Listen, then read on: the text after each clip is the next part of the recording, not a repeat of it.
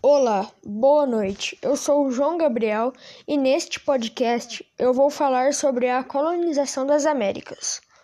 O continente americano é o segundo maior continente do mundo e é formado pela América do Norte, América Central e América do Sul. A colonização das Américas se iniciou em 1492, com a chegada da expedição de Cristóvão Colombo. Os povos que inicialmente ocuparam a região da América do Norte eram de origem inglesa e francesa, de forma que a língua predominante é o inglês.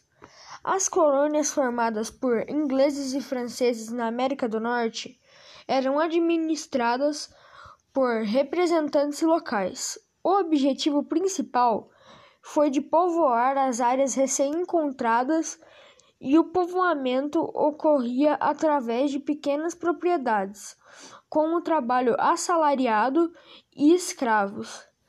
E os imigrantes comercializavam seus produtos internamente.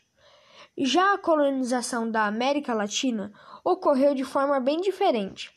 O objetivo principal foi o de explorar os recursos naturais da, da então colônia.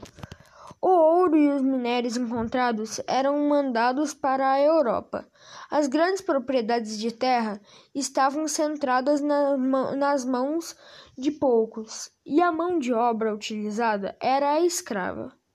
As colônias de Portugal e Espanha eram administradas por Lisboa e Madrid, ou seja, a colonização da América Latina teve características de exploração.